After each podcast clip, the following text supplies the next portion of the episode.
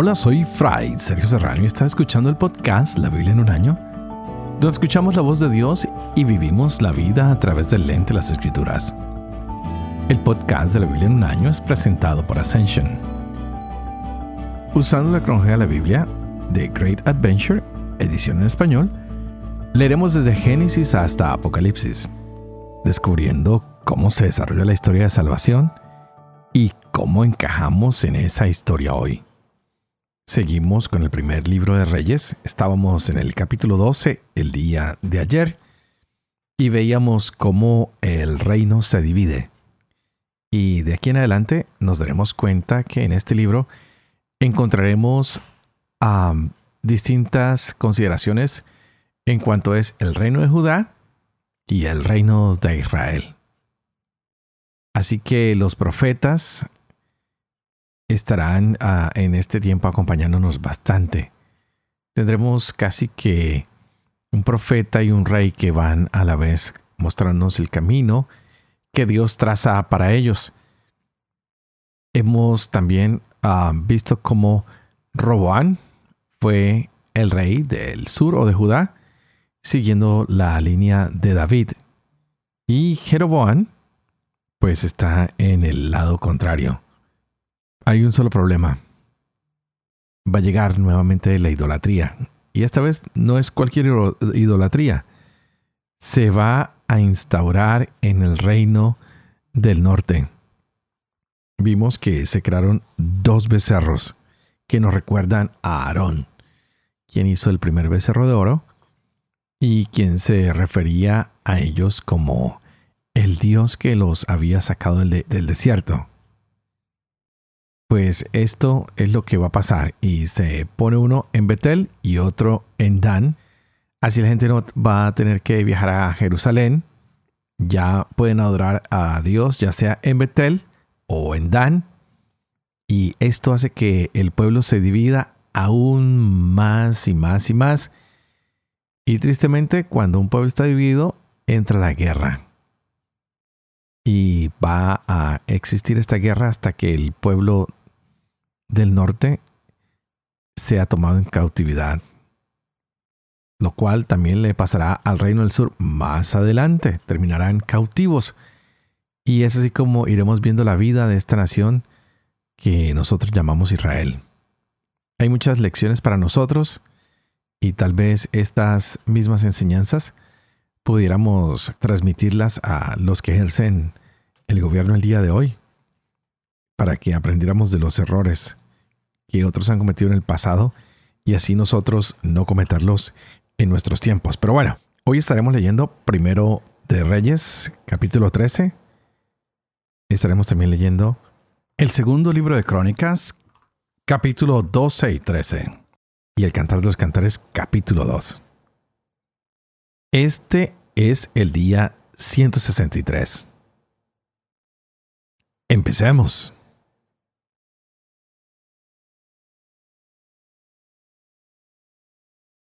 Uno Reyes, capítulo 13. Un hombre de Dios llegó de Judá a Betel, bajo orden de Yahvé, en el momento en que Jeroboam estaba en pie sobre el altar dispuesto a quemar incienso. Por orden de Yahvé, gritó al altar diciendo, Altar, altar, Así dice Yahvé. Un hijo nacerá a la casa de David de nombre Josías. Él sacrificará sobre ti a los sacerdotes de los lugares de culto, a los que queman incienso sobre ti. Se quemarán huesos humanos sobre ti. Aquel día realizó un signo portentoso diciendo, Este es el signo y el portento que Yahvé ha decretado. El altar se hará pedazos y las cenizas que hay sobre él quedarán esparcidas. Cuando el rey oyó lo que el hombre de Dios gritaba contra el altar de Betel, extendió Jeroboam su mano desde lo alto del altar diciendo, Préndanlo. Pero la mano extendida quedó seca y no podía volverla hacia sí. El altar se hizo pedazos, y las cenizas que había sobre el altar quedaron esparcidas conforme al signo portentoso que había realizado el hombre de Dios por orden de Yahvé. Respondió el rey al hombre de Dios. Aplaca por favor el rostro de Yahvé tu Dios, para que mi mano pueda volver a mí. El hombre de Dios aplacó el rostro de Yahvé, y la mano del rey volvió hacia él y quedó como antes. El rey dijo al hombre de Dios, entra a palacio conmigo para reconfortarte y te haré un regalo. El hombre de Dios replicó al rey, aunque me dieras la mitad de tu palacio, no entraré contigo. No comeré pan ni beberé agua en este lugar, porque así me ha sido ordenado a través de la palabra de Yahvé. No comerás pan ni beberás agua, ni volverás por el camino por el que has ido. Y se fue por otro camino. No volvió por el camino por donde había venido a Betel. Un anciano profeta vivía en Betel. Sus hijos vinieron y le contaron cuanto el hombre de Dios había hecho aquel día en Betel y las palabras que había dicho al rey. Cuando terminaron su relato, el padre les preguntó, ¿por qué camino se ha ido? Sus hijos le mostraron el camino por el que se había ido el hombre de Dios venido de Judá. Dijo a sus hijos, aparéjenme el burro. Aparejaron el burro y se montó en él. Fue tras el hombre de Dios y lo encontró sentado bajo el trevinto. Le preguntó, ¿Eres tú el hombre de Dios que ha venido de Judá? Él respondió, Yo soy. Le dijo, Ven conmigo a casa y toma algo de comer. Respondió, No puedo volver contigo ni entrar en tu casa. No puedo comer pan ni beber agua en este lugar, porque he recibido orden por la palabra de Dios. No comerás pan, ni beberás agua, ni volverás por el camino por el que viniste. Pero él le dijo, También yo soy profeta como tú. Y un ángel me ha hablado por orden de Yahvé diciendo, Hazle volver contigo a tu casa, y que coma pan y beba agua. Pero le estaba mintiendo. Lo hizo volver y comió pan y bebió agua en su casa. Estando ellos sentados a la mesa, llegó la palabra de Dios al profeta que lo había hecho volver. Este gritó al hombre de Dios venido de Judá. Así dice Yahvé. Has desobedecido la voz de Yahvé y no has guardado la orden que Yahvé tu Dios te había dado, sino que has vuelto y has comido pan y bebido agua en el lugar del que dijo, no comerás pan y no beberás agua. Por ello, tu cadáver no acabará en la tumba de tus antepasados. Después que hubo comido y bebido, le aparejó su burro al profeta al que había hecho volver. Este partió y un león le salió al encuentro en el camino y lo mató. Su cadáver yacía en el camino. El burro de pie junto a él y el león erguido también junto al cadáver. Algunos hombres que pasaban vieron el cadáver tirado en el camino y al león de pie junto al cadáver. Fueron y lo contaron en la ciudad en la que vivía el anciano profeta. Lo oyó el profeta que le había hecho volver del camino y dijo, ¿Es el hombre de Dios que desobedeció la orden de Yahvé? Y Yahvé lo ha entregado al león, que lo ha destrozado y matado según la palabra que Yahvé le dijo. Habló a sus hijos diciendo, Aparéjenme el burro. Se lo aparejaron. Marchó y encontró el cadáver tendido en el camino y al burro y al león de pie junto al cadáver. El león no había devorado el cadáver ni había descuartizado al burro. El profeta recogió el cadáver del hombre de Dios, lo acomodó sobre el burro y lo volvió a llevar a la ciudad para enterrarlo. Depositó el cadáver en su propio sepulcro y entonaron lamentaciones por él. ¡Ay, hermano mío! Después de enterrarlo, dijo a sus hijos, Cuando yo muera, entiérrenme en el sepulcro en el que el hombre de Dios está enterrado. Donde están sus huesos, pongan los míos. Porque se ha de cumplir la palabra que por orden de Yahvé gritó contra el altar de Betel y contra todos los santuarios de los lugares altos que hay en las ciudades de Samaria. Tras esto, Jeroboam no se volvió de su mal camino. Siguió consagrando para los lugares de culto sacerdotes tomados de entre el pueblo común. A todo el que lo deseaba, lo consagraba sacerdote de los lugares de culto. Este proceder condujo al pecado a la casa de Jeroboam y a su perdición y exterminio de la superficie de la tierra. Dos Crónicas, capítulo 12. Tras haber consolidado y afianzado el reino, Roán abandonó la ley de Yahvé y con él todo Israel. Y sucedió que el año quinto del rey Roboán subió Sosac, rey de Egipto, contra Jerusalén, pues no era fiel a Yahvé, con mil doscientos carros y sesenta mil caballos. No se podía contar la gente que venía con él de Egipto, libios, suquíes y etíopes. Tomó las ciudades fortificadas de Judá y llegó hasta Jerusalén el profeta Semaías vino a Roboán y a los jefes de Judá que se habían reunido en Jerusalén para hacer frente a Sosac y les dijo, Así dice Yahvé, ustedes me han abandonado, y por eso también yo les abandono en manos de Sosac. Entonces los jefes de Israel y el rey se humillaron y dijeron, Justo es Yahvé cuando Yahvé vio que se habían humillado, la palabra de Yahvé se dirigió a Semaías diciendo, Ya que se han humillado, no los destruiré, sino que dentro de poco les daré la salvación, y no se derramará mi cólera sobre Jerusalén por mano de Sosac.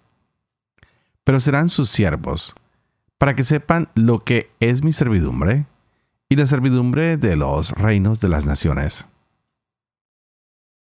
Subió pues Sosac, rey de Egipto, contra Jerusalén, y se apoderó de los tesoros del templo de Yahvé y de los tesoros del palacio real. Se apoderó de todo, incluso de todos los escudos de oro que había hecho Salomón, por lo que el rey Roboán hizo en su lugar escudos de bronce que confió a los jefes de la guardia que custodiaban la entrada del palacio real. Cuando el rey entraba en el templo de Yahvé, los guardias los portaban y después los devolvían a la sala de la guardia. Gracias a su humillación, se apartó de él la ira de Yahvé y no lo destruyó del todo y concedió algunas cosas buenas a Judá. Se afianzó pues el rey Roboán en Jerusalén y reinó. Roboán tenía 41 años cuando comenzó a reinar y reinó 17 años en Jerusalén, la ciudad que había elegido Yahvé entre todas las tribus de Israel para poner allí su nombre. Su madre se llamaba Naamá y era amonita.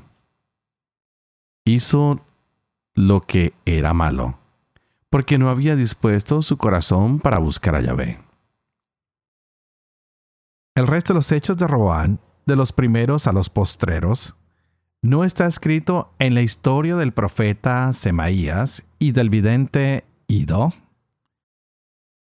Hubo guerras incesantes entre Roán y Jeroboam. Roán reposó con sus antepasados y fue enterrado en la ciudad de David. Abías, su hijo, reinó en su lugar. El año 18 del rey Jeroboam comenzó a reinar Abías sobre Judá. Reinó tres años en Jerusalén. Su madre se llamaba Micaía, hija de Uriel, de Gibea. Hubo guerra entre Abías y Jeroboam.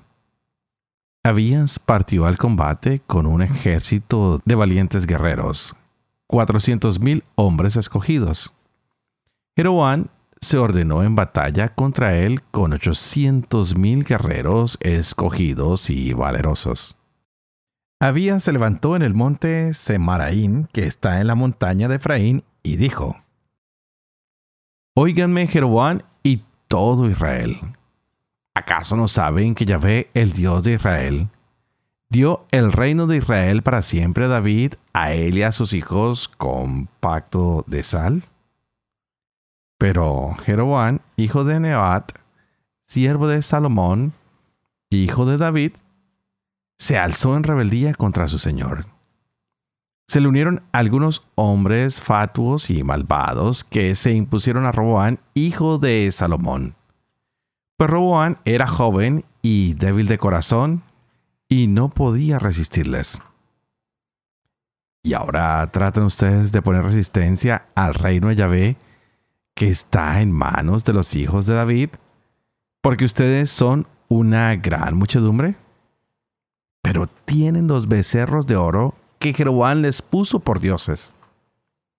No han expulsado a los sacerdotes de Yahvé los hijos de Aarón y los levitas no se han hecho sacerdotes a la manera de los pueblos de los demás países.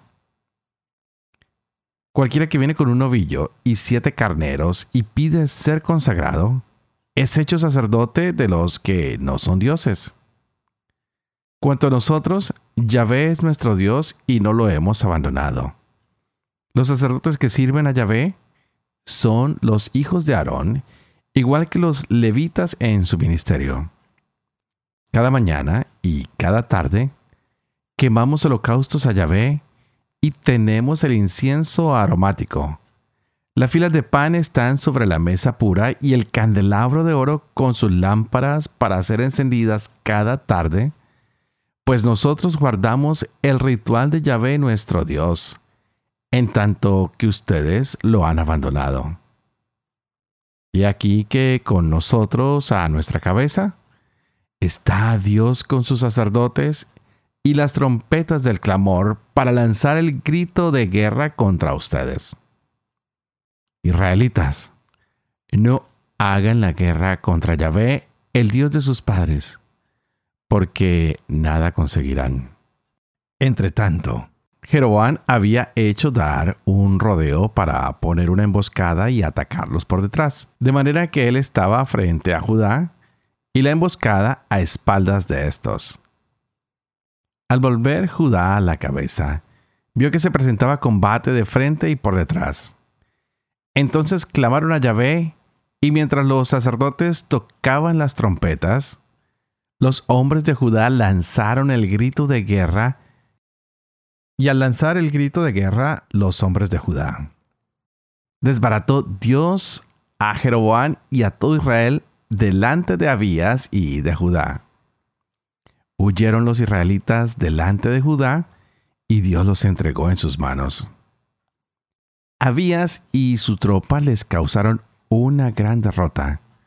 Cayeron quinientos mil hombres escogidos de Israel. Quedaron entonces humillados los israelitas y prevalecieron los hijos de Judá por haberse apoyado en Yahvé, el Dios de sus padres. Abías persiguió a Jeroboam y le tomó la ciudad de Betel con sus aldeas, Yesaná con sus aldeas, y Efrón con sus aldeas. Jeroboam ya no tuvo fuerza en los días de Abías, pues Yahvé lo hirió y murió. Pero Abías se fortaleció. Tomó 14 mujeres y engendró 22 hijos y 16 hijas. El resto de los hechos de Abía, sus hechos y sus acciones, están escritos en el Midrash del profeta Ido. Abía reposó con sus antepasados y fue enterrado en la ciudad de David. Asa, su hijo, reinó en su lugar. En su tiempo, el país estuvo en paz durante diez años.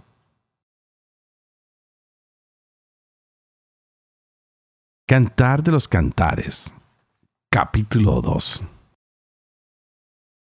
Soy un narciso de Sarón, una azucena de los valles. Como azucena entre cardos, es mi amada entre las mozas. Como manzano entre árboles silvestres, es mi amado entre los mozos. Me apetece sentarme a su sombra su fruto me endulza la boca. Me ha metido en la bodega. Despliega junto a mí su bandera de amor. Repóngame con tortas de pasas. Denme vigor con manzanas, que estoy enferma de amor. Su izquierda está bajo mi cabeza. Me abraza con la derecha. Las conjuro, muchachas de Jerusalén, por las gacelas y las siervas del campo, que no despierten ni desvelen a mi amor hasta que quiera. La voz de mi amado. Mírenlo, aquí llega, saltando por montes, brincando por lomas. Es mi amado una gacela, parecido a un cervatillo. Miren cómo se para oculto tras la cerca. Mira por las ventanas atisba por las rejas. Habla a mi amado y me dice, Levántate, amor mío, hermosa mía, y vente. Mira, ha pasado el invierno. Las lluvias cesaron, se han ido. La tierra se cubre de flores. Llega la estación de las canciones. Ya se oye el arrullo de la tórtola por toda nuestra tierra. Despuntan yemas en la higuera, las viñas en cierne perfumean. Anímate, amor mío, hermosa mía y ven. Paloma mía escondida en las grietas de la roca, en los huecos escarpados. Déjame ver tu figura. Deja que escuche tu voz porque es muy dulce tu voz y atractiva tu figura. Cásenos las raposas, las pequeñas raposas que devastan las viñas, nuestras viñas en flor. Mi amado es mío y yo de mi amado, que pasta entre azucenas.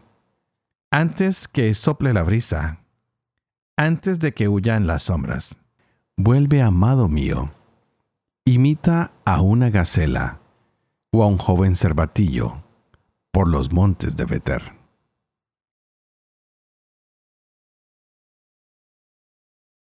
Padre de amor y misericordia, ¿tú qué haces elocuente la lengua de los niños? Educa también la mía, e infunde en mis labios la gracia de tu bendición, Padre, Hijo y Espíritu Santo. Y a ti te invito para que pidas al Espíritu Santo que abra nuestra mente y nuestro corazón para que podamos gozarnos de estas hermosas lecturas que nos ha regalado el Señor el día de hoy. Avanzamos por esta historia que no es la más agradable, claro que no. Hay tristeza porque el reino se ha dividido. Ya empieza lo que es la guerra civil. Dijimos que Jeroboam había instalado un becerro de oro en Betel y otro en Dan. Y pues los dejó en lugares muy claves para que el pueblo no tenga que subir a Jerusalén y adorar en el templo. Es así como decíamos que se marca aún más y se ve más profunda la división del reino. La formación del reino del norte y el reino del sur ya se está dando y está tomando bastante fuerza.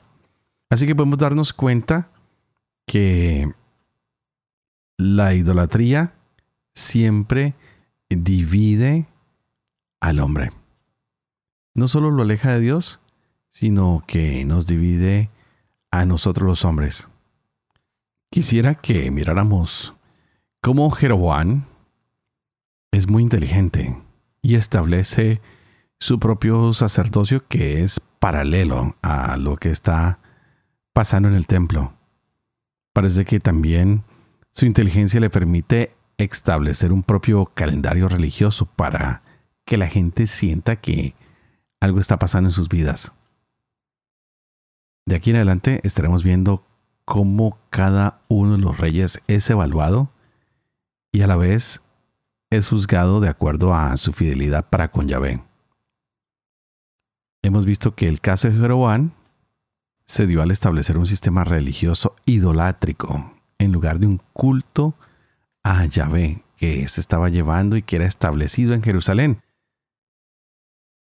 Proyecta el reino del norte una oscura sombra desde que inicia. Las cosas son oscuras, son turbias, se alejan de Yahvé. Algo que me parece interesante es que en este capítulo nos damos cuenta de que ya se profetiza acerca del reino de Josías, quien va a reinar unos 300 años después, pero que el profeta de Dios ya lo señala y lo va mostrando que va a ser un buen rey y seguramente lo será. Josías va a ser el que impulse a uno de los cinco grandes movimientos de renovación espiritual que se tendrá en este periodo de los reyes. Son movimientos que se hicieron para tomar fuerza, para volver a Yahvé. Pero parece que el pueblo tiene dura la cabeza, cada vez se quieren alejar más. Vimos también cómo se profetizó contra el altar, el falso altar. Y se dijo que Dios iba a levantar a un hombre que destruiría tales altares. Y pues Josías será el hombre designado para cumplir esta tarea. Algo importante también para analizar es que Jeroboam estaba junto al altar cuando Dios profetizó. Estaba tratando de presentar un sacrificio a un ídolo, a un becerro de oro, cuando el hombre de Dios se aparece y causa un gran ah, daño a la mano de Jeroboam, quien no la puede ah, retraer, la extendió y le quedó extendida. Y el rey manda que lo detengan a este pobre hombre, quien parece que es fiel a Dios y trae mensajes, pero nos vamos a dar cuenta que se dejó convencer por otro hombre. Y es así como terminó también él perdiendo la vida. Este rey rogaba para que su mano fuera restaurada. Y la mano fue sanada y estaba agradecida y quería que este hombre de Dios viniera a su casa y darle un regalo, una recompensa. Y este pues rehusó el ofrecimiento, no quería comprometerse con lo que fuera contrario a Yahvé, no quería estar con la idolatría. Y esto me parece que Jeroboam se ganó una estrellita en nuestro programa porque tuvo algo noble, quiso ser agradecido. Y esto nos demuestra que nosotros debemos ser honestos cuando se nos da algo o alguien es bondadoso para con nosotros y tenemos que ayudar a las personas. Y sobre todo a aquellas que han sido buenas con nosotros, no olvidarnos de su bondad para con nosotros y darles la mano también. Pero este hombre no quiere relacionarse con nada que lo acerque a serle infiel a Dios. Sin embargo, vemos que este hombre es engañado por otro profeta para que desobedezca al Señor y tuvo trágicas, pero trágicas consecuencias. A él se le había dicho que no se asociara con la idolatría. Pero este hombre lo engaña. Qué curioso que a veces nosotros, aunque estemos con Dios y tratemos de seguir todas sus leyes, también debemos actuar con cautela. Y algo muy importante, tenemos que pedirle al Señor todos los días discernimiento para que no cometamos errores, para que no le desobedezcamos a Dios. Porque el mundo a veces nos muestra alternativas que parecen ser agradables, pero lo único que están haciendo es confundiéndonos y ayudándonos a hacerles infiel a un Dios que es maravilloso, que es grande, que es fiel.